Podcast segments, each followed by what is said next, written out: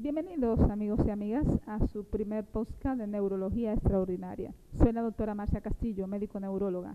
Hoy quiero hablarles de la serendipia. ¿Qué es una serendipia? Un hallazgo fortuito, el cual a posteriori servirá para mejorar la calidad de vida de las personas o enfermos con algún tipo de condición médica. La primera serendipia de la cual tenemos documentación es la penicilina. Sí, así es. El penicilino tatum era un hongo el cual estaba en la palaca de Petri de Alexander Fleming.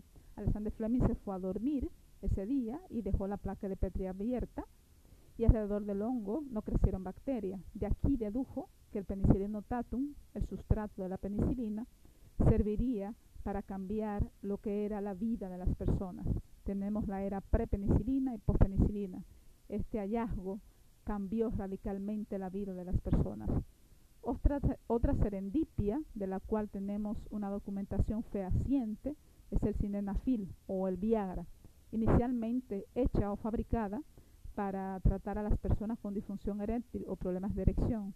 Hoy por hoy los cardiólogos la usan para manejar a los pacientes con hipertensión pulmonar. Mejora no solamente la calidad de vida, sino que prolonga su supervivencia. Sin embargo, mi serendipia favorita es la mantadina, sí, ese antigripal que usamos para las personas que tienen gripe.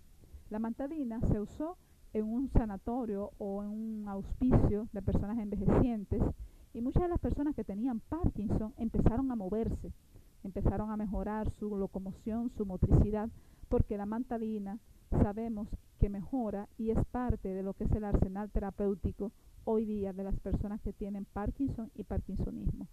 Así que en neurología extraordinaria les hablé de las serendipias las serendipias o hallazgos fortuitos que sirven para mejorar la calidad de vida o lo que es el porvenir de las personas con algunas afecciones médicas.